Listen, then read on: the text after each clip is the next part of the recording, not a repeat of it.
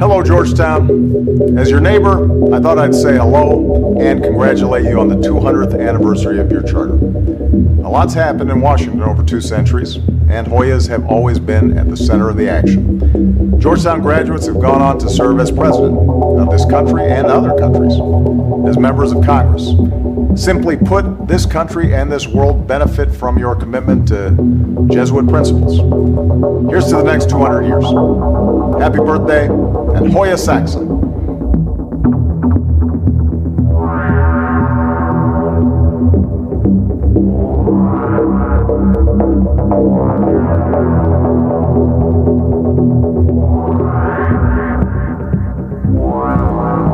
Next 200 years. Happy birthday, and Hoya Saxon.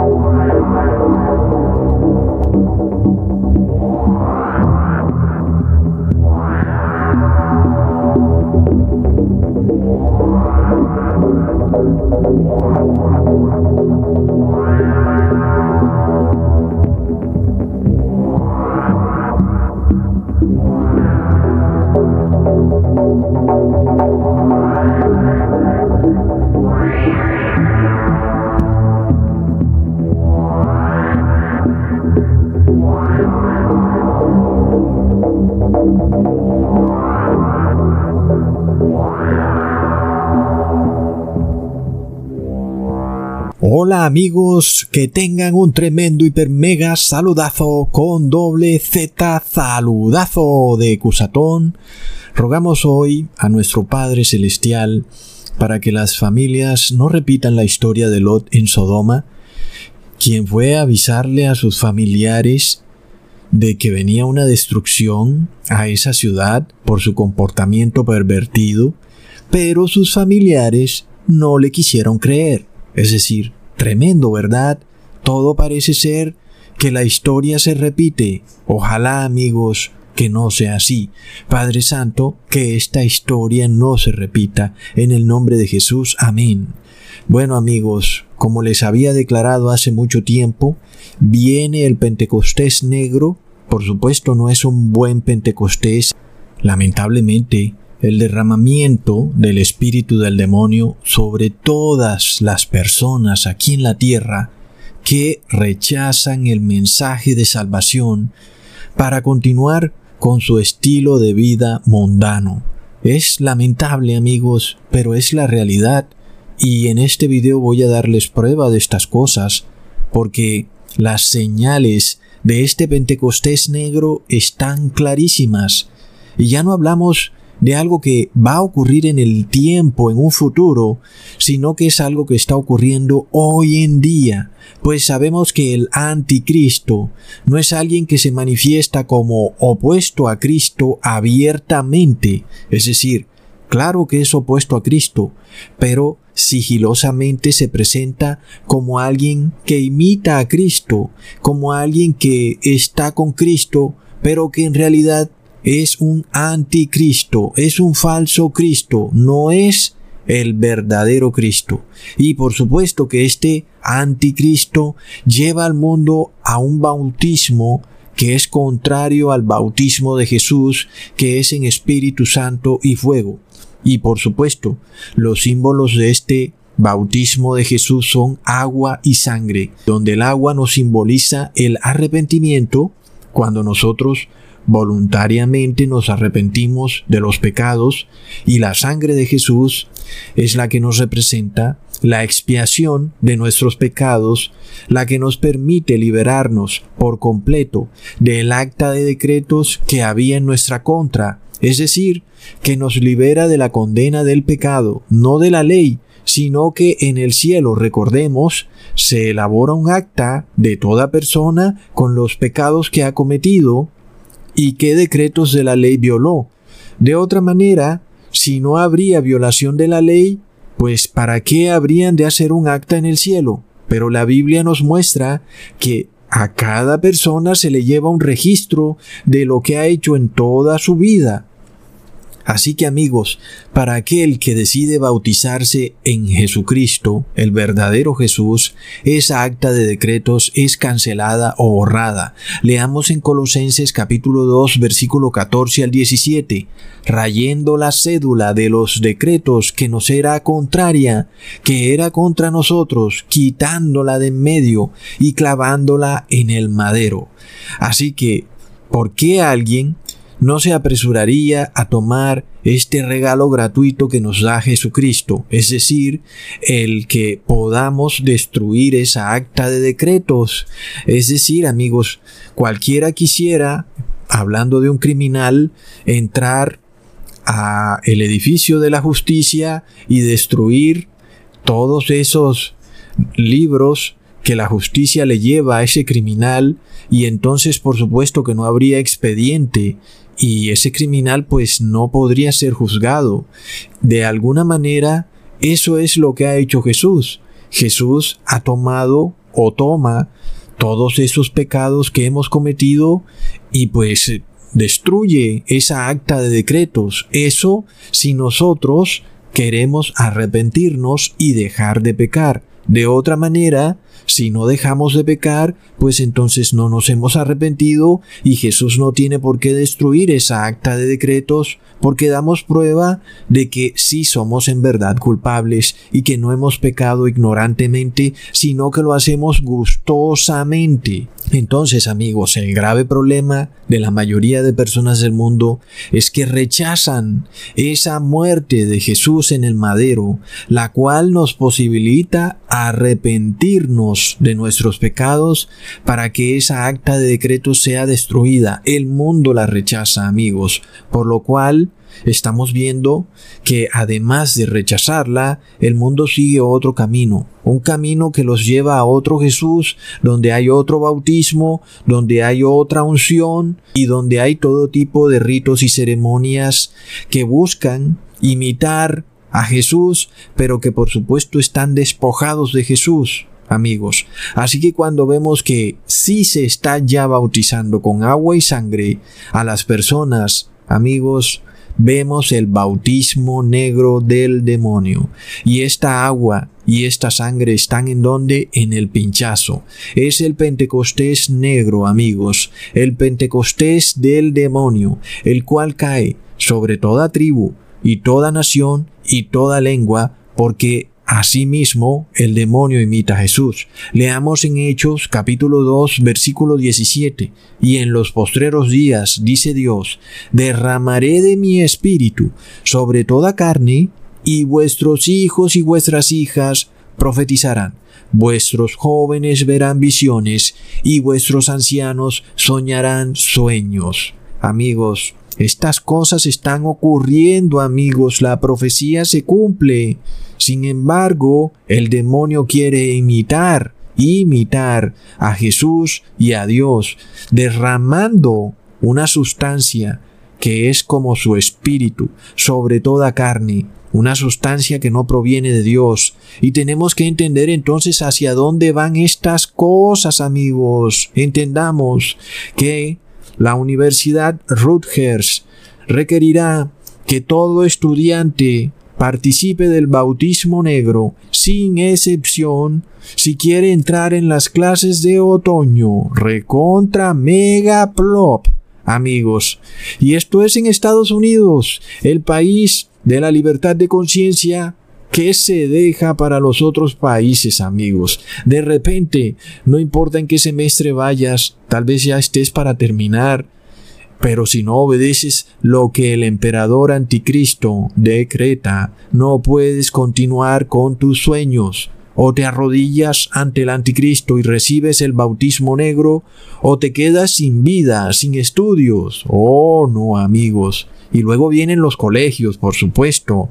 Luego viene el trabajo, luego en las oficinas gubernamentales. Amigos, el anticristo está imitando a Jesús derramando de su espíritu sobre toda carne. ¿Cuál es el espíritu del anticristo, amigos? Es el espíritu de un hombre mezclado con una bestia. ¿Y qué trae el bautismo negro? Trae ADN de fetos abortados y de ADN de bestia. Viene mezclado, recombinado. ¡Wow, amigos! Recontra plop. Ahora, ¿No se suponía que las universidades eran centros de debate donde imperaba la razón y el conocimiento? No por nada, sus decanos enseñan la mentira espacial, crean carreras falsas como astronomía, que no es más que astrología, basados en un mundo imaginario, miles de jóvenes en el mundo aprendiendo cuentos fantasiosos de un escritor de ciencia ficción llamado Arthur C. Clarke, un escritor ocultista que concibió el engaño de los satélites, recontra plop. Muchas personas andan perdidas en una fantasía espacial, creyendo que son guiadas por la ciencia, cuando en realidad están siendo guiadas por escritores ocultistas. Ni siquiera saben quién es Arthur C. Clarke y cuál fue su papel en el diseño de la fantasía espacial Oh, todos son teorías de la conspiración. Hmm, amigos, por supuesto que una universidad que hoy en día no acepta el debate, en vez de ser una universidad, es una iglesia. En vez de enseñarle a los estudiantes, los estafan. ¿Cuánto vale un libro de una de las materias que se dan en estas universidades Supongamos la materia de cálculo. Un libro de cálculo vale 30 dólares. ¿Cuánto vale asistir a un salón de clases donde un profesor te pone a leer ese libro de 30 dólares y hacer los ejercicios que están en ese libro? Te vale mil dólares y hasta más. Y esa es solo una materia. ¿Qué pasa cuando un semestre tiene 10 materias? Son 10 mil dólares por darte un conocimiento que ya está en los libros, y si sumas lo que valen los libros, no valen más de 300 dólares. Entonces, qué tremendo negocio tan redondo tienen estas universidades, en donde muchas carreras no deberían durar más de 2.5 años, pero duran 5 años y hasta más, amigos. Tremendo. Qué estafa tan grande. Inclusive, Muchas de estas universidades tienes que entregarles lo que vale un carro compacto cada semestre, porque eso es lo que vale su matrícula. Y si no tienes, tienes que empeñar tu vida en un crédito educativo. Pero plop, resulta que todas estas universidades a quien le pertenecen en su mayoría, un 90%, a la Iglesia Católica. Oh, pobre viejecita, que la persiguen tres pobretones youtubers exponiendo sus pecados, que alguien haga algo, que se prohíba la libertad de expresión para que se callen esos tres pobres youtubers. No vaya a ser que la pobre viejecita pierda, así sea uno de sus colegios. Plop. Amigos, la persecución de la Iglesia Católica hacia los santos en la Edad Media era tan cruel que literalmente iba a llegar al punto en que iban a acabar con todos los protestantes y no iba a quedar ni uno solo en el mundo, porque la Iglesia Católica nunca le ha gustado que haya libertad de conciencia. Amigos, recordemos lo que dijo Jesús en Mateo capítulo 24 versículo 22. Y si aquellos días no fuesen acortados, nadie sería salvo, mas por causa de los elegidos, aquellos días serán acortados. Amigos, estas cosas se van a repetir en el fin de los tiempos. ¿Qué días fueron acortados? Según lo que Jesús profetizó. Amigos, recordemos que la bestia empezó a reinar en el año 538, cuando el emperador Justiniano declaró que el Papa era el líder infalible de todas las iglesias y por supuesto, estaba profetizado en Apocalipsis capítulo 13 que su reinado duraría por 1260 años, los cuales se cumplieron en 1798. Entonces, la profecía de Jesús decía que los días tendrían que ser acortados. ¿Cuáles días, amigos? Los días que van desde el año 538 hasta el año 1798. Y amigos, la profecía se cumplió al pie de la letra. ¿Quién puede decir que la Biblia es mentira? Los ignorantes, amigos. Las personas dedicadas a la vagancia, al placer, a ver Netflix, esos son los que dicen que la Biblia es mentira, pero el que estudia la historia del mundo jamás puede decir que la Biblia es mentira, amigos. En el año 1773 la orden jesuita fue abolida y ellos eran los que lideraban la persecución al verdadero pueblo de Dios. Eran los líderes de la Inquisición. Sí, los que hoy son dueños de todas las universidades del mundo y de las que no son dueños las tienen infiltradas. Amigos, una vez abolida la orden jesuita, ¿qué fue lo que pasó? En el año 1801 se declaró la tolerancia religiosa y las personas que no seguían los ritos o dogmas católicos podían seguir su religión de acuerdo a su conciencia. Y luego en el año 1804 se formó la Sociedad Bíblica del Reino Unido y en el año 1816 se formó la Sociedad Bíblica de América.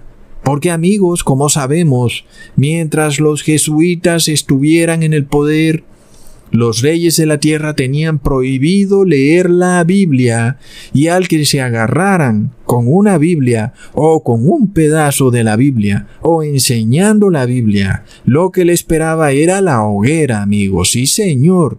La libertad de conciencia entonces que tenemos hoy en día no se compró a punta de balas como evangelizó la Iglesia Católica en Sudamérica. No, amigos, no, así no. Se compró a punta del derrame de sangre inocente, cuyo único delito fue leer o predicar la Biblia. No cometieron ningún otro acto de violencia en lo absoluto. Los agarraron leyendo la Biblia o enseñándola y los enviaron a la hoguera.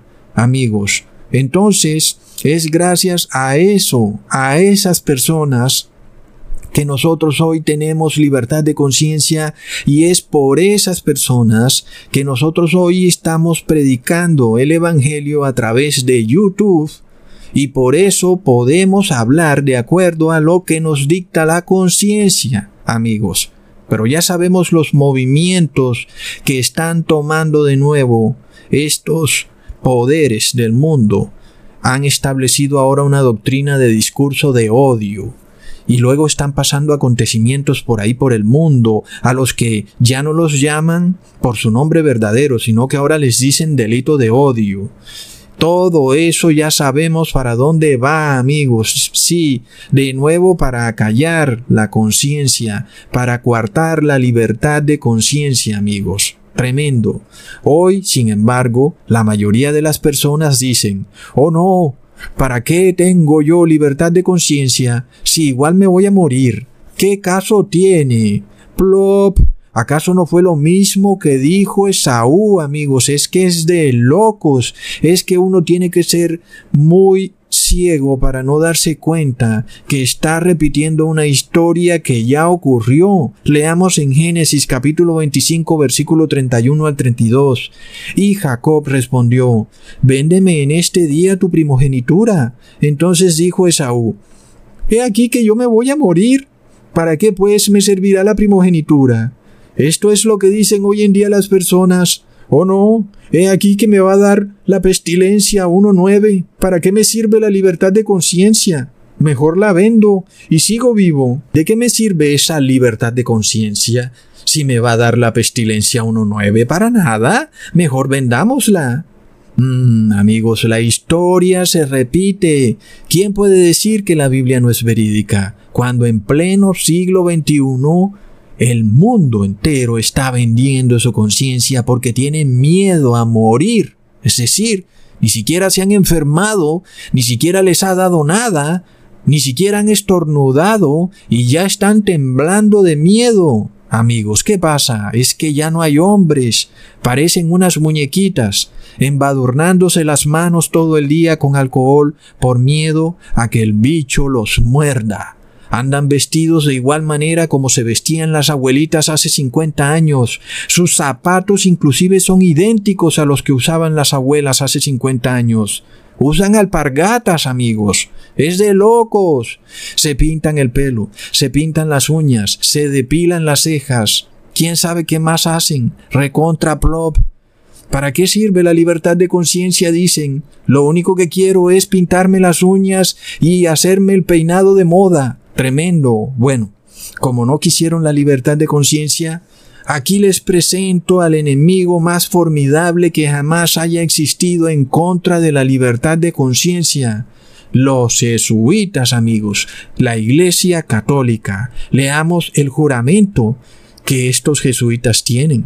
Yo prometo y declaro Además, que cuando se presente la oportunidad haré y libraré una guerra implacable, secreta y abiertamente contra todos los herejes, protestantes y masones, como se me ha ordenado, para extirparlos de la faz de la tierra entera, y que no perdonaré ni edad, ni sexo, ni condición, y que los colgaré, los quemaré, desperdiciaré, herviré, los despellejaré, los estrangularé, los enterraré vivos a estos infames herejes, desgarraré el vientre de sus mujeres y aplastaré la cabeza de sus hijos contra las paredes para aniquilar su execrable raza que cuando no se pueda hacer lo mismo abiertamente, usaré en secreto la copa venenosa, el cordón de estrangulamiento, el acero del puñal o la bala de plomo,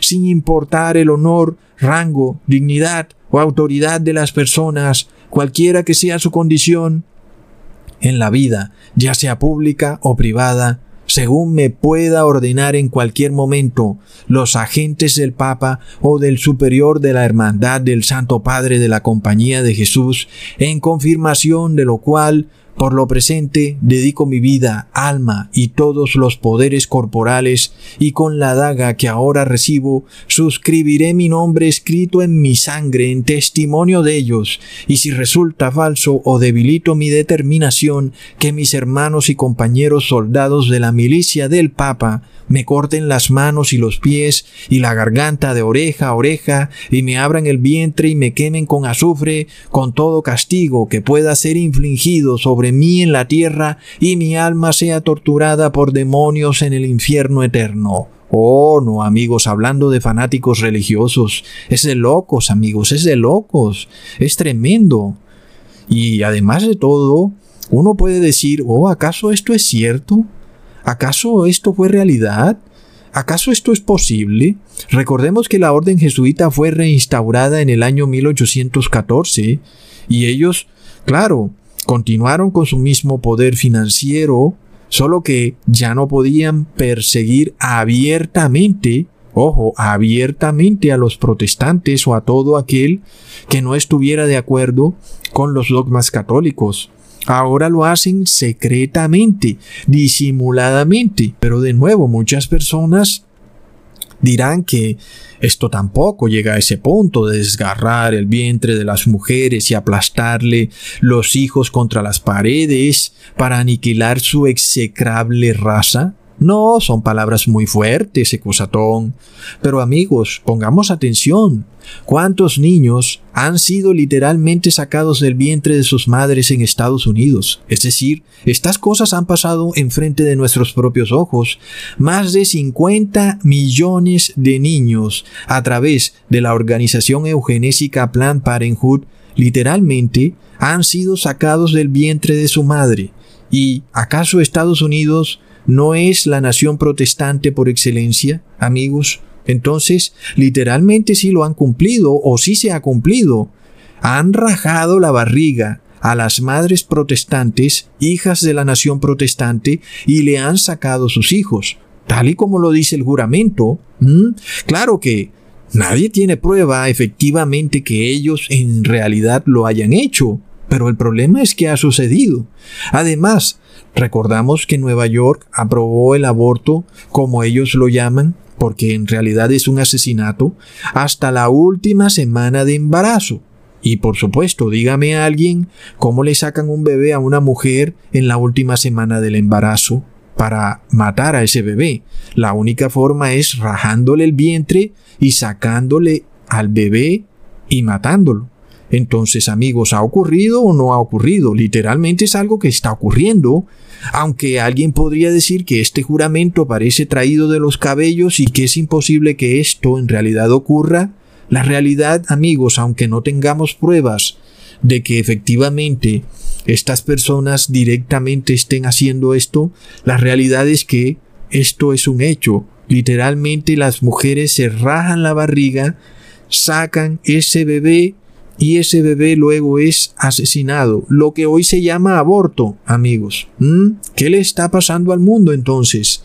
Resulta que también vemos que dicen que secretamente darán una copa venenosa. Y también amigos vemos lo que está pasando hoy en día, en cómo a las personas se les está induciendo el beber este líquido venenoso. Por supuesto, hablando simbólicamente, porque se lo ponen en el cuerpo, pero nadie sabe qué contiene, nadie puede llevarlo a un laboratorio. Tenemos que creer absolutamente lo que digan y amigos, son personas que no conocen la historia, son personas que no entienden que hay intereses en este mundo, intereses por conquistar, amigos, como ha ocurrido desde siempre. Pero las personas creen que viven en un mundo de Alicia en el País de las Maravillas pero no es así, amigos. Tenemos hoy en día las mismas estructuras que han causado cantidad de guerras y genocidios en el pasado, y estas estructuras tienen el mismo poder, si no mucho más, que el que tenían anteriormente. Por lo que, luego de casi 200 años de que esta orden fuera reinstaurada en el año 1814, recordemos que en el año 2013 se escoge al primer papa jesuita en la historia del mundo. Eso tiene que decirnos algo, porque además de todo fue precisamente el estado de Nueva York el que declaró al Papa Francisco como el presidente del mundo. Así que cuando hablamos de un jesuita de presidente del mundo, tenemos que entender lo que viene para el mundo. Porque el problema es que la persona cosecha lo que siembra y el mundo también cosecha lo que siembra. El fin de la libertad de conciencia es lo que el mundo va a cosechar, porque eso es lo que han venido sembrando. Hoy el mundo es demasiado ignorante para preguntarse por qué los jesuitas fueron expulsados de todas las naciones del mundo y cuando fueron devueltos al Papa en Italia, ni siquiera el mismo Papa Clemente XIII quiso que desembarcaran en Italia. Cuando entonces estos jesuitas fueron expulsados de Portugal, se dibujó este cuadro donde podemos ver los símbolos del poder de los jesuitas. La educación, simbolizada por el libro a sus pies y la bolsa de dinero al lado, recordemos que en la Biblia quien andaba con la bolsa de dinero era Judas, pero además vemos un rayo que cae del cielo sobre la cabeza del jesuita, y recordemos qué fue lo que pasó en el año 2013 en la cúpula de San Pedro, cuando se eligió al primer papa jesuita. Amigos, cayó un rayo sobre esa cúpula. ¿Mm? Entonces, cuando vemos que estos jesuitas son dueños de cientos de miles de universidades en todo el mundo, entendemos que ni el dinero de todos los millonarios del mundo sumado puede igualar la riqueza que estos jesuitas tienen. Y por supuesto, amigos, que cuando vemos a las universidades precisamente tomando el liderazgo en todo este gran engaño que ha ocurrido en el mundo, y sobre todo con la imposición de este dogma, el dogma de un bautismo negro de agua y sangre inmundas. Este es el bautismo de la bestia, no nos puede extrañar entonces que las universidades tomen el liderazgo de esto, amigos, porque es el bautismo negro donde finalmente es abolida la libertad de conciencia. Y cuando nosotros vemos que ese relámpago cayó sobre la cúpula de San Pedro, entendemos que venía una tormenta, amigos, y así como la lluvia es señal del bautismo verdadero del Espíritu Santo, asimismo la tormenta es señal de un bautismo negro, esas nubes negras, amigos, por lo que el mundo se prepara para recibir por miedo este bautismo inmundo y luego la marca de la bestia. Pero nosotros, al contrario del mundo, nos preparamos para recibir la lluvia de bendición. Y como sabemos, amigos, primero viene el Pentecostés negro. Esto tenemos que entenderlo cuando la ciencia de repente dejó de dar pruebas, dejó de admitir el debate. Esta ciencia se convirtió de repente en religión. El procedimiento médico se convirtió de repente en una ceremonia religiosa. El remedio se convirtió de repente en un bautismo, amigos, un bautismo negro, porque sabemos muy bien que Lucifer se disfraza de ángel de luz y sus ángeles caídos como ministros de justicia. Así que los jóvenes iban a las universidades a aprender supuestamente de ciencia, de ciencias sociales, de ciencias médicas, pero no, van a aprender ritos que no salvan, religiones muertas que pretenden salvar al hombre con sangre de muertos. Y eso es brujería, amigos. Recordemos que el Papa Francisco hizo un supuesto milagro con la sangre de un muerto, la cual estaba ya seca, y el Papa Francisco la hizo líquida. Amigos, tremendo. Entonces, el mundo cosecha lo que siembra. ¿Y qué debes hacer tú para cosechar el fruto de una planta? Tienes que regar la planta. Así que si el demonio quiere cosechar de la humanidad, tiene que regarla. Y la está regando, amigos, con una sustancia inmunda. Por otro lado, Dios también va a regar sus plantas para que esas plantas den fruto. Recordemos que Dios ve a los hombres como plantas. Leamos en Isaías capítulo 5 versículo 7. Ciertamente la viña de Jehová de los ejércitos es la casa de Israel, y los hombres de Judá planta deliciosa suya. Esperaba juicio y aquí vileza, justicia y he aquí clamor. Amigos, asimismo el demonio quiere cosechar. Él no quiere juicio ni justicia, sino vileza, amigos, y el que practica la vileza, ese recibe el espíritu inmundo, el bautismo negro, ok. Pero lo más irónico de todo, amigos, es que este bautismo negro viene de la supuesta iglesia cristiana. Sin embargo, recordemos que en la Biblia se nos declara que era precisamente una iglesia cristiana la que sería llamada la gran ramera de Babilonia.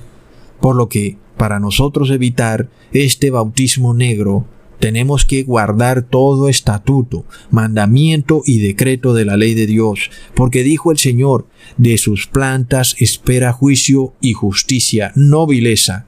Así que el Padre y el Hijo cosechan frutos de esas plantas, y son frutos de justicia y juicio. Aquí vemos, amigos, que esta es la pauta para ser bautizado en Espíritu Santo y fuego. Leamos en Juan capítulo 16, versículos 7 al 8.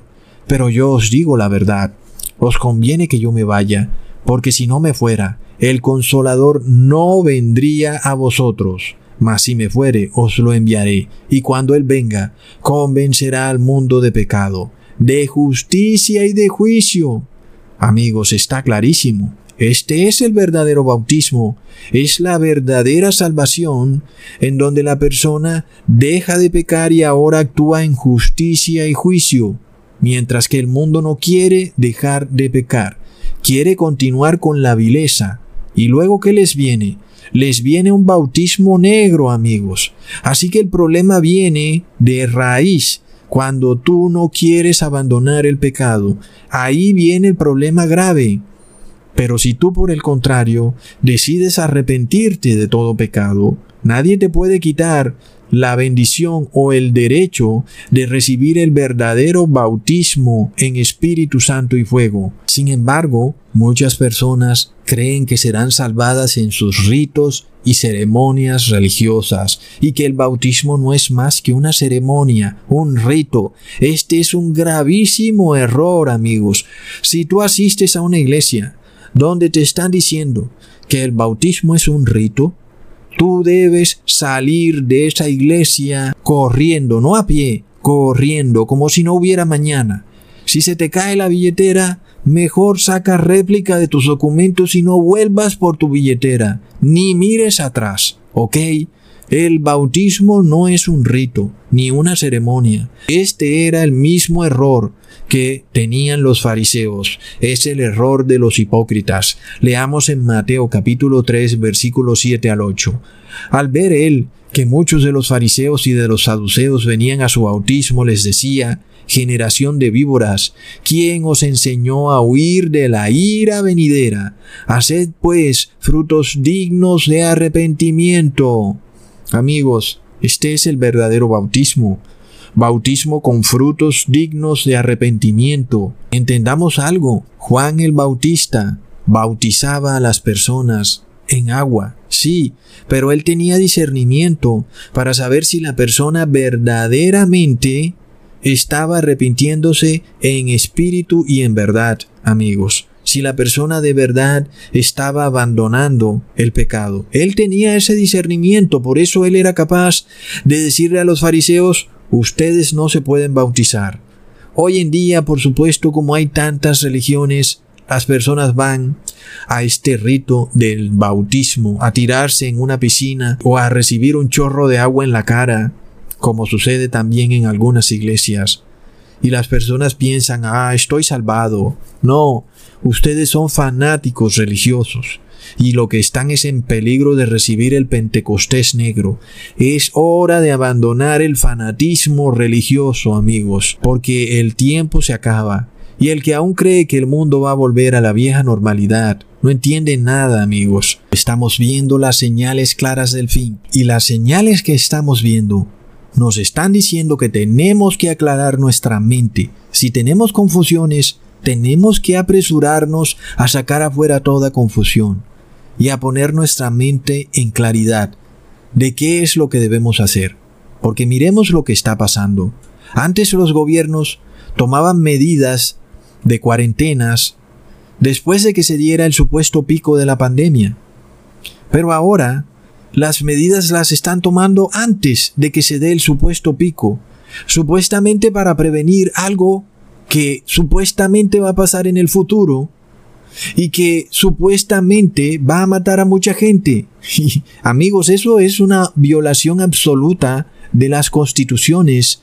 Un gobierno no puede pasar decretos en torno a algo que supuestamente va a pasar y decir, oh, como de seguro va a aumentar la pestilencia, entonces, vamos a decretar una cuarentena radical. Porque de seguro la gente va a salir y de seguro la gente se va a enfermar y de seguro la gente se va a morir. ¿Mm? Ustedes pueden nada más imaginarse hacia dónde va esto, amigos. Si los estados empiezan a pasar leyes en base a eventos imaginarios que ni siquiera han ocurrido, sino que supuestamente la ciencia dice que van a ocurrir, pero al fin no han ocurrido, ¿Qué es lo que va a pasar muy pronto? Te van a obligar a hacer cosas en base a otros eventos imaginarios que supuestamente van a ocurrir, pero que a la final nunca ocurrieron. Entonces estamos viendo que el Estado está actuando de una forma religiosa, no está actuando basado en pruebas como debería ser. Luego, ¿qué van a hacer? Se van a inventar una cepa imaginaria de la pestilencia. Oh, ahora ha salido una nueva cepa. Adivina a quién le van a echar la culpa de estar expandiendo la nueva cepa imaginaria. Van a decir que todo el que no recibió el bautismo negro es culpable de la nueva cepa porque él tenía la pestilencia y ahora supuestamente esa pestilencia mutó en su organismo. Y ahora entonces por culpa de esa persona hay una nueva cepa. Y tú dirás, pero un momento, es que yo estoy perfectamente sano. Pero amigos, es que ese es el problema. Hoy vivimos en un mundo imaginario, en un mundo donde no hay prueba de nada. Es que eso es lo que ocurre cuando se une la iglesia y el Estado. Nadie tiene prueba de que efectivamente por las personas salir más a la calle, entonces efectivamente el virus o la pestilencia va a estar enfermando más a las personas. Son dogmas, son dogmas preconcebidos, amigos. Entonces, esto va a llevar a que todas las leyes que conocemos hoy en día cambien radicalmente. Van a llegar al punto en que la culpa de la crisis económica va a ser culpa de la nueva cepa y eso va a ser culpa de aquellos que no recibieron el bautismo negro y entonces, amigos, ahí es donde viene la persecución, amigos, es lo que viene. Te van a juzgar por delitos que tú ni siquiera has hecho, por enfermedades que tú no tienes, y simplemente cuál fue el problema? Que no seguiste los dogmas, el bautismo negro, amigos, ese es el problema. Porque si tú pides pruebas de algo, pues no tienen prueba de nada, amigos, simplemente tienen una suposición. ¿Cómo es que un Estado puede decretar algo en base a suposiciones, amigos? Pero es lo que está ocurriendo en el mundo. Y esto es lo que pasaba en la Inquisición de la Edad Media. Recordemos, sin embargo, que Jesús no nos va a dejar solo. En Mateo capítulo 28 versículo 20 dice, He aquí estoy con vosotros todos los días hasta el fin del mundo. Amén, amigos. Pero nosotros entonces tenemos que arrepentirnos, tenemos que guardar los mandamientos que Jesús nos mandó a guardar. Sin embargo, el mundo está siendo enseñado a guardar los mandamientos de otro Cristo, el vicario de Cristo. Entre esos, la fiesta pagana de la Semana Santa, la cual no tiene base bíblica, es en sí una adoración al sol. Hoy, las personas están siendo obligadas a santificar la fiesta pagana de la Semana Santa, porque de lo contrario si salen a la calle, pues anda por ahí un supuesto virus que se va a enfurecer si las personas salen a la calle. Y amigos, la pregunta es cómo los estados pueden predecir que eso va a pasar con absoluta seguridad.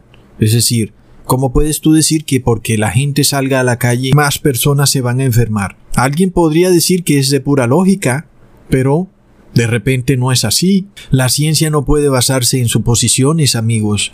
La ciencia se basa en pruebas verídicas, no en eventos futuros que nadie sabe si van a ocurrir de esa manera o no. Pero todo se trata precisamente de eso, de que se santifiquen las fiestas católicas, porque de lo contrario el virus se enfurece.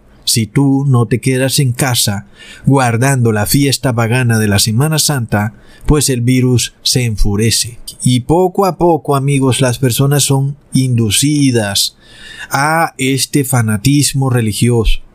Luego en Semana Santa la televisión les pone una cantidad de películas dogmáticas sobre Jesús, en donde Jesús en esas películas dice cosas que en realidad ni siquiera están en la Biblia, y luego las personas no se dan cuenta cómo son hipnotizadas con estas cosas.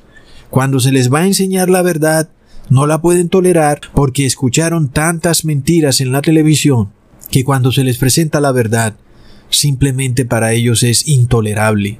Este es el Pentecostés negro, amigos, precisamente porque se está derramando precisamente ese espíritu de fanatismo religioso y además de todo, amigos, los estados hoy con lista en mano, saben quién se bautizó y quién no.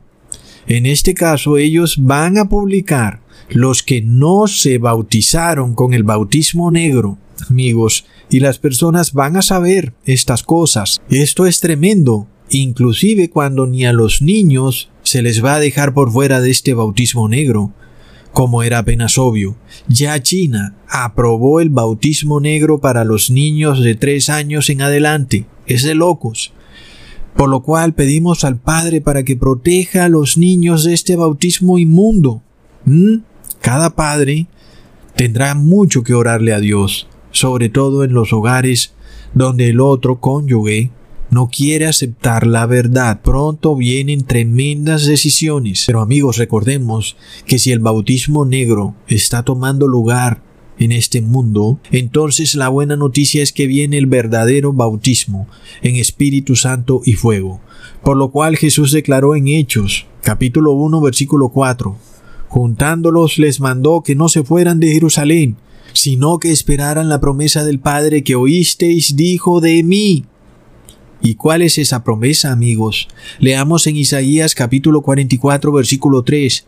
Porque yo derramaré aguas sobre el sediento y ríos sobre la tierra árida. Derramaré mi espíritu sobre tu generación y mi bendición sobre tus renuevos. Y de nuevo leemos en Juan capítulo 7 versículo 38. El que cree en mí, como dice la escritura, de su interior correrán ríos de agua viva. Entonces, ¿Cuál es el verdadero bautismo de agua? Es el bautismo del Espíritu Santo, amigos, esa es la verdadera agua, porque de nuevo leemos en Job capítulo 5 versículo 10, que da la lluvia sobre la faz de la tierra y envía las aguas sobre los campos. Cuando la lluvia cae, amigos, cae sobre toda la tierra. ¿Y qué ha dicho el anticristo? Que el bautismo es para toda la tierra, amigos. Por supuesto, el bautismo negro, pero además, amigos, no sé si ustedes han visto cuando llueve. Primero empieza una lluvia suavecita, luego viene una lluvia fuerte, amigos. Asimismo, el Pentecostés negro.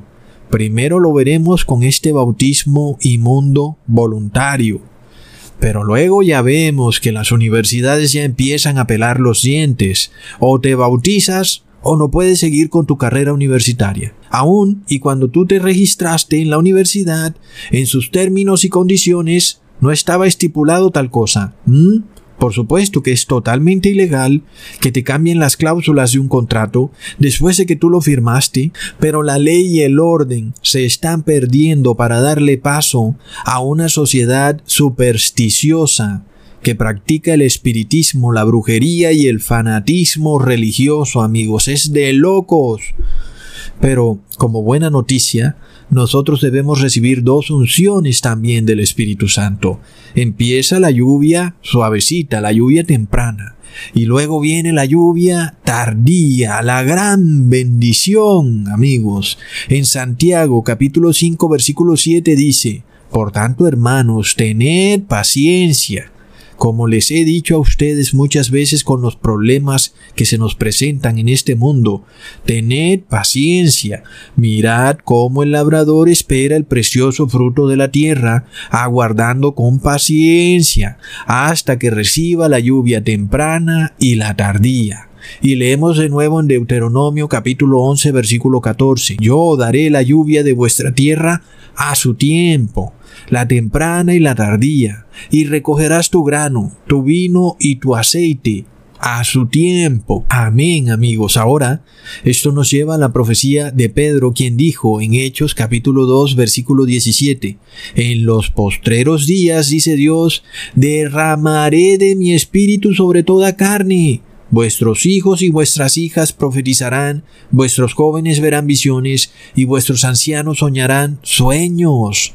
Amigos, así que la frase postreros días nos indica que es una unción en los tiempos finales donde el Espíritu de Dios es derramado sobre todos aquellos que han sido bautizados por Dios, por Jesús, amigos, excluyendo por supuesto a los que ya están bautizados por el anticristo. Por supuesto que esos no pueden recibir la bendición porque el primer paso para recibir la bendición es bautizarte. Pero si tú te bautizas con el bautismo negro, obedeciendo al anticristo, pues tú vas a recibir es la unción, el Pentecostés negro del anticristo, amigos. De locos. Ahora, para dar prueba de quiénes son los que van a recibir esa unción final del Espíritu de Jesús, leamos en Jeremías capítulo 5 versículo 24. Temamos ahora al Señor Dios nuestro, que da la lluvia temprana y tardía en su tiempo. Él nos guardará con las semanas establecidas de la siega. Amigos, ¿y quiénes son los que temen a Dios, amigos? Los que guardan sus mandamientos. Leamos en Eclesiastes capítulo 12 versículo 13. El fin de todo el discurso oído es este. Teme a Dios y guarda sus mandamientos, porque esto es el todo del hombre. Sin embargo, ¿qué es lo que pasa con el mundo? El mundo sigue los mandamientos de otro Jesús, un anticristo que ha decretado una Semana Santa. Eso no tiene base bíblica, eso no está en la palabra, amigos. Por otro lado, amigos, ¿quiénes le dan la gloria al Padre? ¿Y quiénes le dan la gloria al anticristo? Al hombre. Amigos, ya lo estamos viendo.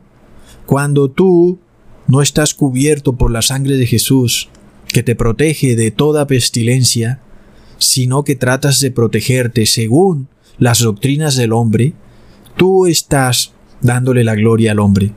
Cuando tú estás cubierto por la sangre de Jesús y es la sangre de Jesús la que te protege, tú le estás dando la gloria al Padre.